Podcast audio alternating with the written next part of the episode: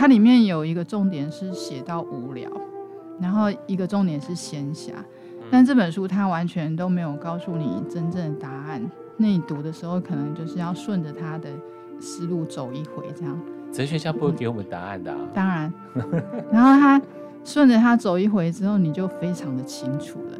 我们先从他前面有一个哲学家巴斯卡提出的一个论点。他说：“人类的不幸或诸如此类的烦恼，不论何者，其实都是因为人类没办法老老实实的待在房子里所导致的。要是可以乖乖的待在房子里就好了，可是却做不到，为此没事找事的给自己添了不幸。”欢迎光临。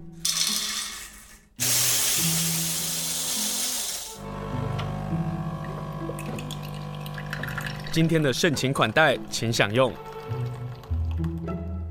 盛情款待，访问是一本书店的主理人蜜如。Hello，蜜如好。Hello，青森你好。今天请蜜如来上节目，我先问一个问题。这个事情我们一直没有聊到啊。是。就其来有志，你有去担任他的选书，选书，然后一个一个小专栏，就专栏的作者嘛，对不对？嗯。有一个专题选书。才发现底下说，一本书店主理人对花莲的爱恋与对书的爱不释手，难以辨高下。时不时翻越中央山脉，从西岸到东岸，就只为了在山间海边来漫步。对啊，你其实是从台中然后移动到花莲。对，就是最近因为我也公开了我要搬回台中这件事情，所以我我我不能。流露我的情绪，当然你觉得，我觉得哎，好啦，每个人有每个人的决定，对啊，嗯，我们有有时候时候可能会有一些决定，这个决定，嗯，总是会有一些改变嘛，对，对，然后因为我本来是说秋冬嘛，但是因为有人说那还有一年的时间啊，所以因为这句话，所以我就决定我就想做就做，等一下什么意思？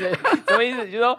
反正你的计划是明年秋冬的时候回到台中，但是因为我听到有一个人说啊，反正还有一年的时间，所以我那个人是谁？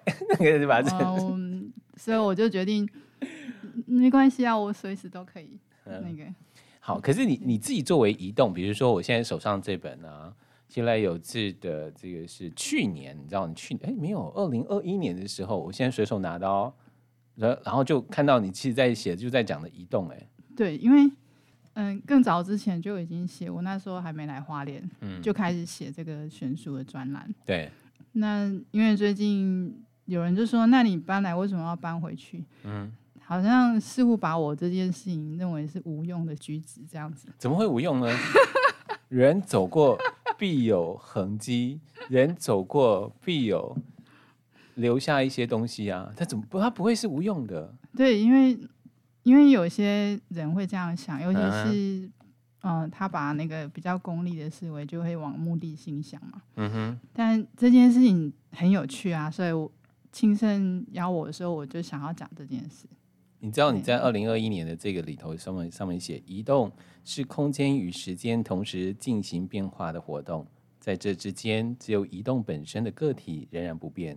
但是因为移动的变化，形成观察的眼睛，也从中观察出差异性，这就是人们喜欢、喜爱旅行的原因。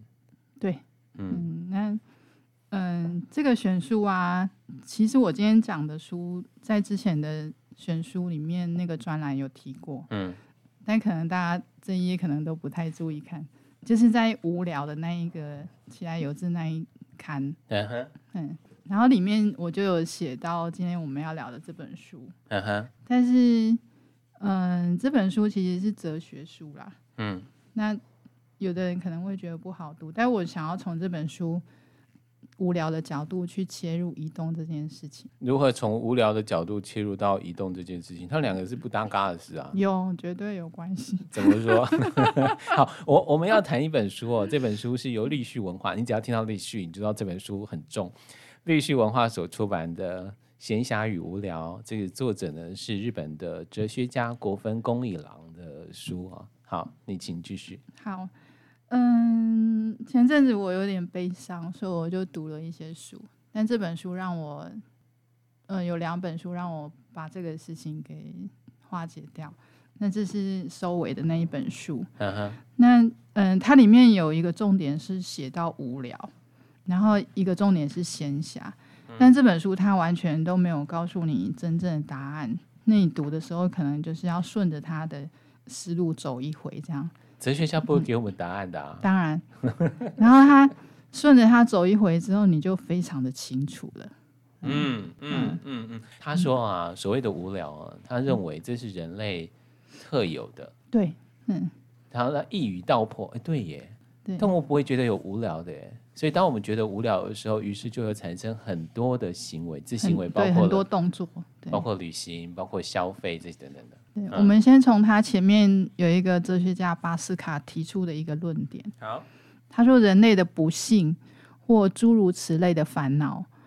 不论何者，其实都是因为人类没办法老老实实的待在房子里所导致的。要是可以乖乖的待在房子里就好了，可是却做不到，为此没事找事的给自己添了不幸，添了不幸。这个不幸还包括可能花钱啦，哈，可是花钱也可以换得有幸跟快乐啊。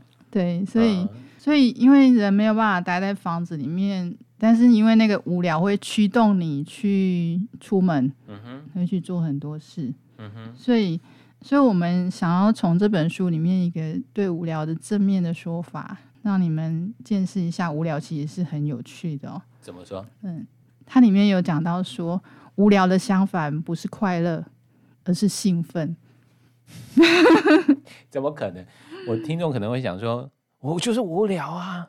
无聊才要找一些兴奋的事情做啊，他怎么可能会是兴奋呢？就是要找一些解除无聊的事情。你的意思是说，当我们觉得很无聊的时候，当我们想要做别的事情的时候，当我们心升起这个念头，开始计划、开始做的时候，那个兴奋就产生了。对，如果你感觉不无聊的时候，就是兴奋产生了。可是其实那个过度的感觉，你不会那么清楚的察觉，但是哲学家帮你观察出来。嗯，所以国分公一郎说法就是，当你觉得无聊的时候，去做一点事情吧，就是正面的面对自己的无聊。对，然后我们就从无聊切入那个移动这件事情哈。好，嗯，他有提到有一个叫西田正规，他提了一个名词叫定住革命。嗯哼，定住革命指的就是你在一个地方长居久安的住下来，嗯，叫定住革命。但从这个定住革命，他去推。推演就是人类的历史，人类其实是在呃以前比较是游牧的方式在生活，对，然后一直到一万年前才开始定住下来，农耕，对，农耕，然后有文明的产生，对。但是这个定住革命其实离我们还不算远哦，如果是一万年来推算的话，我们可能才经过五百个世代，就是你的阿公的阿公的阿公五百个这样子，嗯哼，但对 对。我只知道上面那个。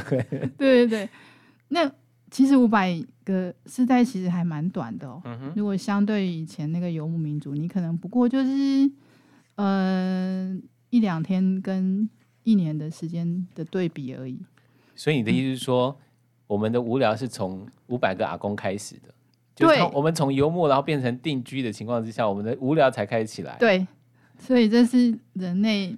嗯，身体里面还没有办法改变的习性。哦，嗯，这个是我我很认同这个说法，因为嗯，他说游牧跟定居差别在哪里？嗯，就是游牧是一个你移动到那里的时候，你就会开始探险，你就要开始发现这里有什么植物、动物，然后可以吃什么，然后可以做什么。对，然后附近的地形啊、水啊，你就要开始去探索。对，然后这些事情会让你忙得不得了。然后你你你在这种生活的条件之下，你要解决很多事情。嗯、可是同时你是兴奋的，因为你忙着处理很多每天发现的新事物。对，当你开始定居下来的时候啊，嗯、你探索的范围就会变得比较小，然后你会变得生活的比较舒适。可是你要生活在一个都市的地方，你要有充足的食物、充足的水源。嗯，那你就会开始耕作，然后会有厕所的产生，因为你必须要有一个固定的地方处理你的废弃物，处理你的垃圾。对，那定居这件事情啊，其实产生的最大问题就是人类感觉到无聊。嗯哼。但是我们不用为这个无聊感到绝望，因为人类因为定居下来要解决无聊的事情，他就会找乐子做。嗯。然后这个乐子就会产生文明。哦。嗯。可是后来前面其实有谈到，就是这个产生文明会找一点乐子做，它还有一个叫做余裕。就是就是，当我们定居下来，嗯、我们开始衣食无语的时候，嗯，才可能会产生嘛。不过你刚刚讲到那个定住革命呢、啊，我觉得很好玩。你刚刚说我们要处理垃圾啊，我们要处理厕所的问题，对不对？对。嗯、定住，他还有说的一个事情，就是当我们一旦定住了之后呢，我们还要处理就是尸体。对，就是你 要坟场，你要有火化，你要埋葬 之类的，然后你要有丧礼。就是五百阿公之前，五百个阿公之前，他们是游牧的情况之下呢，反正我死到哪里就是埋到哪里嘛，所以我就没有再换一个地方，我就没有墓地的问题，就是坟墓的问题。嗯、可是当我们定居了之后呢，他说就开始要处理 死者，于是我们要开始面对死亡。对，然后你就会有仪式，嗯，然后你就会有文化，然后这就又是来解决无聊的问题。对。可是我我想要谈一下，就是游牧民族如何的好。Uh. 其实大家都很喜欢旅行，就是一个变相的游牧。你不能 你不能把你自己从台中移动到花莲，然后花莲要要要回到台中，这个当成一个 很好的借口啊。但嗯，超好玩的啊。可是我我我会觉得这样一移动下来，我、uh huh. 我的心变年轻了。然后为什么会变年轻呢？嗯、uh，huh. 就是。这里面有提到一个活化的问题，uh. 我念给大家听哦。Uh. 嗯嗯，人类被迫必须变得要回避无聊这件事情，其实是会老化的。哦，就是就是他在呃游牧的状态之下，他会很多活化的状态出现。嗯哼，包括大脑。对，他说在游牧生活中，每一次移动之后都必须适应新环境，然后新的驻扎地能够磨练人的五感能力，使其变得敏锐。并且探索周围的环境，嗯哼，然后哪里可以采集食物，水源在哪里，有没有危险的兽类，对，然后财星在哪里可以取得，哪里是最佳的渡河地点，嗯，睡觉休息的地方该安顿在哪里？那在这样努力适应新环境的过程中，人类所具有的探索能力将被高度活性化，能够充分发挥功能。受新鲜感刺激所收集到的资讯，应该足以让巨大的大脑无数神经细胞产生剧烈的运动。我突然对于我们节目曾经这样倡议的，就是两地居这件事情，有了一个新的说辞或者广告词，叫做“让你的大脑不断的 对，然后 活化”。对，还有就是上次我们讲的老人家要出去嘛？对啊，激活那个，对，这个都跟这个有关。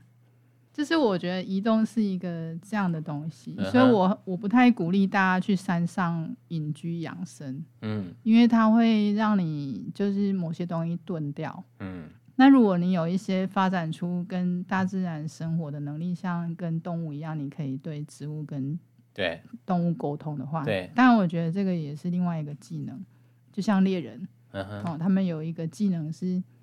嗯，在这个环境里面产生的这样，对他们如何能够透过、嗯、呃脚印啊，或者植物的变化啦，嗯、或者这里有哪些植物啦，嗯、来判断呃这里有哪一些的动物的出没。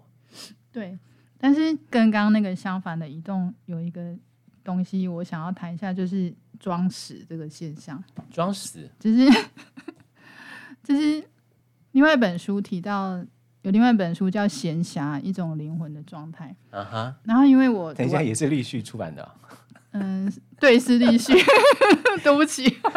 是立旭，你真的很闲呢。立系文化真的很闲，一直出很闲的书。好，呃，请继续。闲暇，一种灵魂的状态。对，然后这本书其实有讲了一个现象，我觉得是应，就是跟刚刚讲那个移动的火花是对比的。uh。Huh. 这个这个是讲的是昆虫的装死的现象。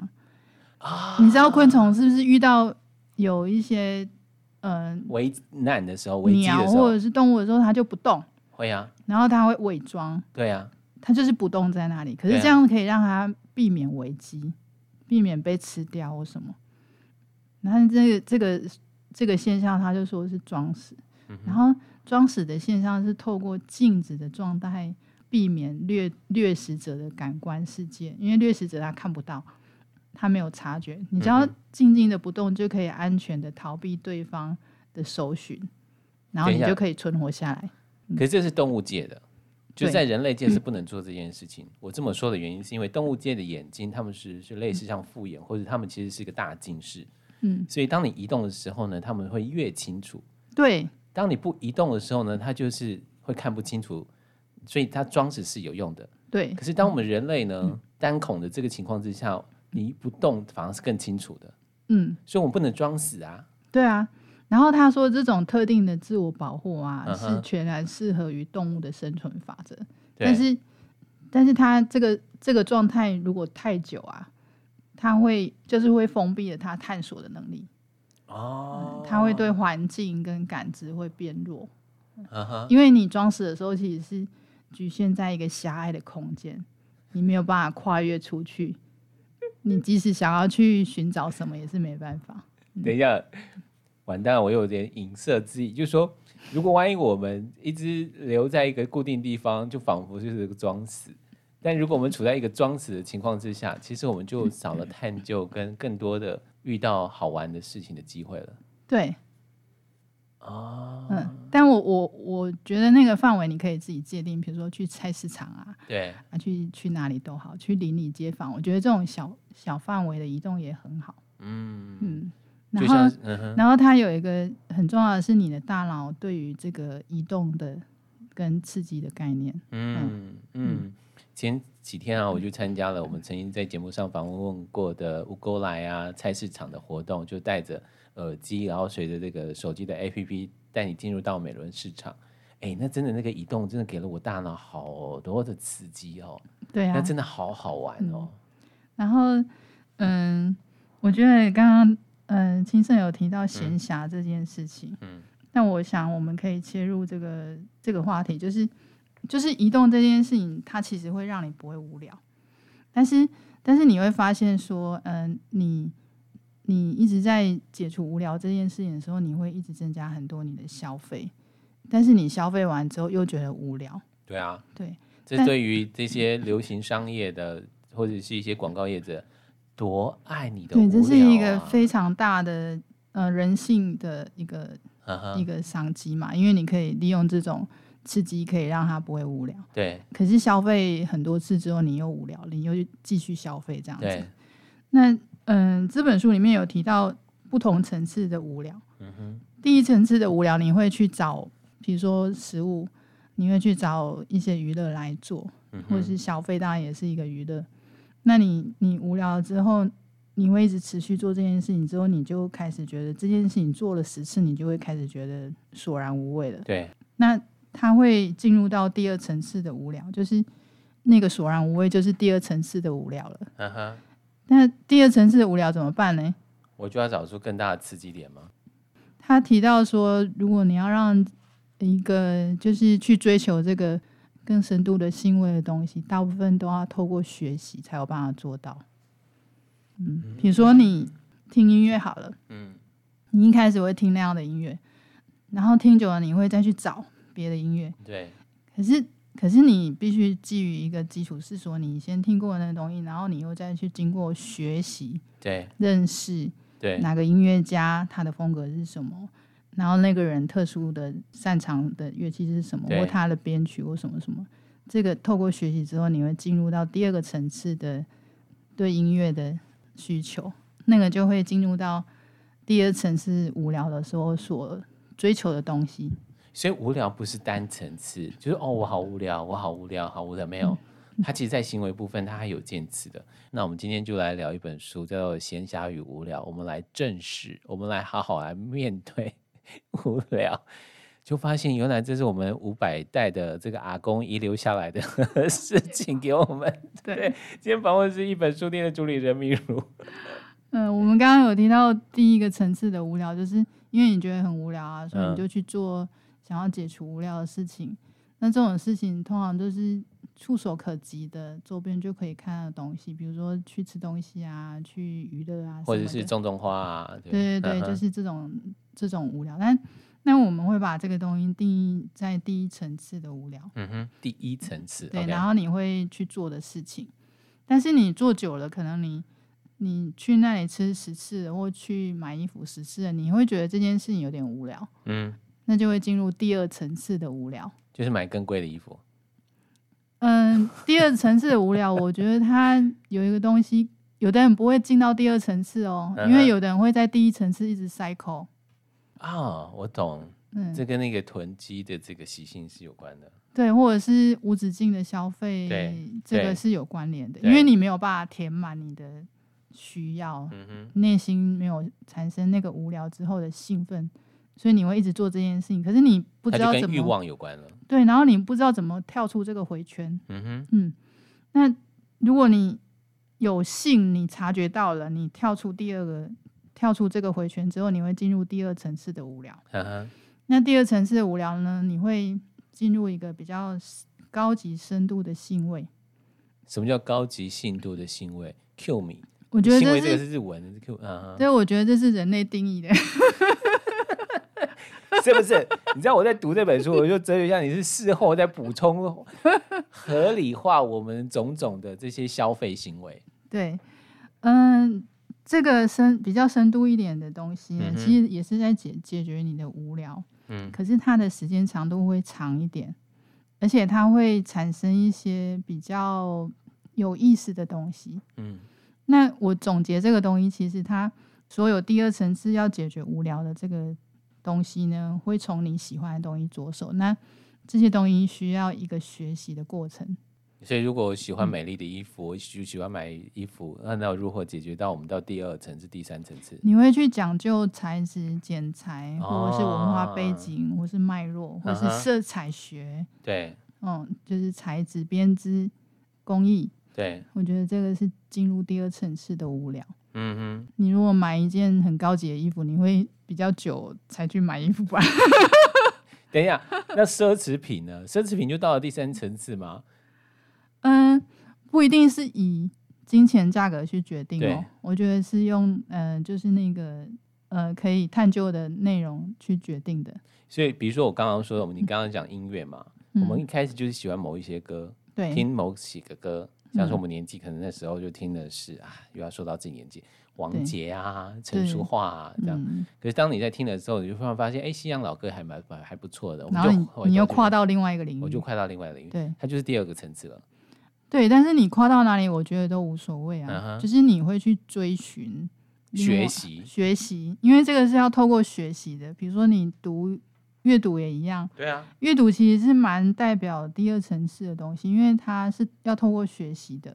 嗯，那电视就不用，嗯，电视你就是人摆在那里，电视打开就可以了。对对，那它是比较被动性的，嗯，那你需要你参与跟互动性的，会进到第二层次这样子。希望我们节目是到了第二层次。嗯。然后第二层次的无聊呢，它当然还会到第三、第四、第五、第六层次。嗯、但我觉得这个我们就不用再去细究，对只是说这个东西呢，前面有刚刚提到了定住革命嘛。对，就你住下来，住在一个地方定居下来之后，你就会开始产生这个东西。那那同样的，我们如果住在花莲住久了，我们也有定住革命的问题啊。会啊，但是你要去救急你的生活啊。嗯，比如说你你喜欢音乐。你喜欢工艺，你喜欢文学，你可以往这个去救急，那你就会产生定住革命之后会产生文明，然后那个文明是一代一代传承下去的。所以文明的产生虽然是从无聊，虽然从定住革命开始，可是真正会有让大家往有文明这个方向，这其实其实到了第二、第三层次了。对，当我们有在学习跟往前移动的时候，对，嗯、呃，我觉得重点是时间累积，然后学习累积，嗯哼，然后它就会产生一个越来越高度的文明在这块土地上，这样子。嗯嗯，所以国分公一郎他要谈的其实也是在讲累积耶，听起来就是如此啊。嗯，如果以人类已经定居下来，不是一直游牧的话，我觉得也是这个。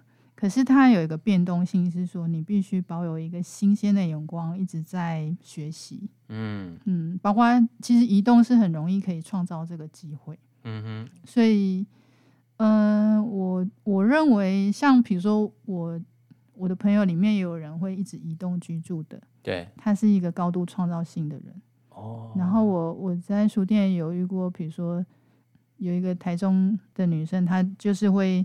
到处去住，他六十几岁，嗯，然后他就说他就会在花莲住一年，在台东住一年，嗯，然后去台南住一年，嗯，但我觉得他非常年轻，还是保持着探索学习的心，嗯，以至于他心境上也更年轻了。对，但他台中还是他的根源跟家人在那里，嗯。嗯，可是我相信这样的探险会带给嗯他原本的东西非常活化，而且更进阶的东西。我最近应该要来移动一下了，我得要让我自己活化一下了啊！可是从这个移动的观察当中，又如何能够跟另外一个主题有关呢？就是闲暇。这本书叫《闲暇与无聊》嘛。哦，闲暇。我我们是从无聊切入嘛？对对对。可是这个闲暇是在前面啊。嗯，他也是想要告诉你。保有一个闲暇的心呐，但闲暇我先稍微定义一下，它跟你无所事事是不一样的。就是我们常常会呃揶揄别人哈，或者取笑别人说哦，你很闲呢。哦，那不一样。我觉得闲暇的定义跟无所事事，我我先讲一个很简单的例子，就是无所事事是因为你工作太累，所以你就会无所想要无所事事。对对。嗯，我我非常认同这个话，我我知道什么叫工作太累跟无所事事的关系。OK 啊，然后闲暇的话呢，是你的心保持一个活络的状态，有可能你忙着做某些事情，可是你的心是保持一个非常活络的状态，投入他正在做的这件事情。书里头用了两个字叫消遣，所以它比较接近消遣这两个字，对不对？嗯、呃，有点接近。但是它跟懒惰没有关系，对，完全没关系，是你自发性的、很热情的投入的事情。所以闲暇有时候会出现，他很忙碌，但是他非常开心。所以在我们在闲暇时光当中，我们常常会介绍花莲地方的活动，就请大家拜托大家努力去参加。它就是在闲暇里头的真正有的那个意义的存在了。嗯，然后闲暇这事情，我想要举一个例子，就是在清盛身上发生的。啊的例子，但是但是我会感觉到这就是闲暇之心的产生。什么？嗯，前几天哦，昨天还是前天吧。嗯。然后青生就说他耳根子软，他在脸书上贴的。你居然分享我的脸书，然后呢，请说。反正大家都有在看嘛。没有，我那个那篇没有公开，好不好？好，那我就把它公开哦。在池上车站闲晃，在伴手礼店犹豫是否要买乖乖解馋。老板推荐番薯伯的地瓜蜜，嗯，然后就想说啊，花莲也有啊。这个时候老板就说，哎、欸，很适合配 whisky 呢。你眼睛就一亮，然后他加码就说，刚送来的很新鲜哦。然后我就这样买了两包，然后相较于琴酒，哎、欸，whisky 真的很搭哎。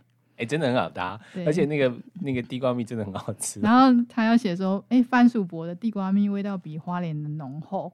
哎、欸，这这是真的啊，对啊，就就跟地方有地方的味道的问题啊。啊对，然后我我就看到青生写这篇的时候，我就觉得这是一个闲暇之心产生的，因为其实他他比较务实的是去买个乖乖。对。可是因为，哎、欸，这个番薯伯的故事真好听哎，他说。哎、欸，这是很新鲜又好吃，而且配威士忌很棒哎。对，你看这个是一个很棒的灵感，灵光一现哦。然后你就你就在不理智的状态下买了蜜地瓜。对啊。可是这个代表你的闲暇之心跟这个阿伯交汇。嗯。你就是好，如果阿伯不讲这件事情，你可能就哦，就是蜜地瓜。对啊。对啊。对啊。可是当他给我了一个威士忌。对，但是你搭了之后就觉得，哎、欸，真的绝妙哎，这不是你想过的组合，还真的没有想过。嗯，对，嗯，哦，那我觉得这是闲暇之心，可是这个东西会创造出很多有趣的灵感，闪现出来。好，今天跟大家分享的是立旭出版这本书《闲暇与无聊》，希望大家在无聊跟闲暇的时候能够翻。今天非常谢谢明如，谢谢你，谢谢，谢谢清盛。